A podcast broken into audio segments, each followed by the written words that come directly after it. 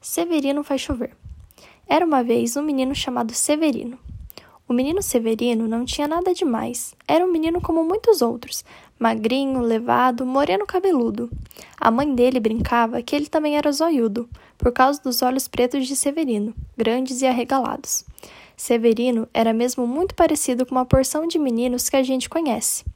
A terra de Severino é que não era muito parecida com uma porção de outros lugares que a gente conhece. Sabe por quê?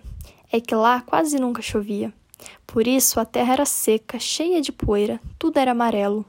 Muitas árvores não tinham folhas, nem flores, nem frutas gostosas para a gente comer.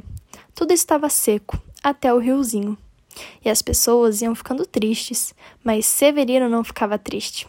Ele era muito alegre cheio de ideias. Um dia resolveu fazer uma surpresa para todo mundo. Cismou que ia fazer chover e perguntou: Papai, como é que chove? O pai disse que as nuvens guardam uma espécie de aguinha que um dia cai e é chuva, mas que não sabia como é que isso acontece. Então Severino viu umas nuvens lá no alto do céu e teve a ideia de falar com elas para chover. Então começou a cantar: Chove, chuva, chove sem parar.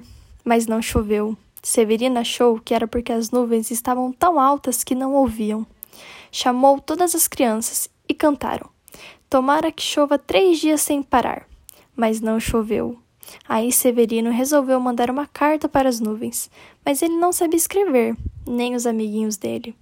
Fizeram então uma porção de desenhos para mandar. Desenharam a terra seca, desenharam a chuva, desenharam a terra molhada, bonita, com as plantas e os bichos bem felizes. Ana Maria Machado. Severino faz chover.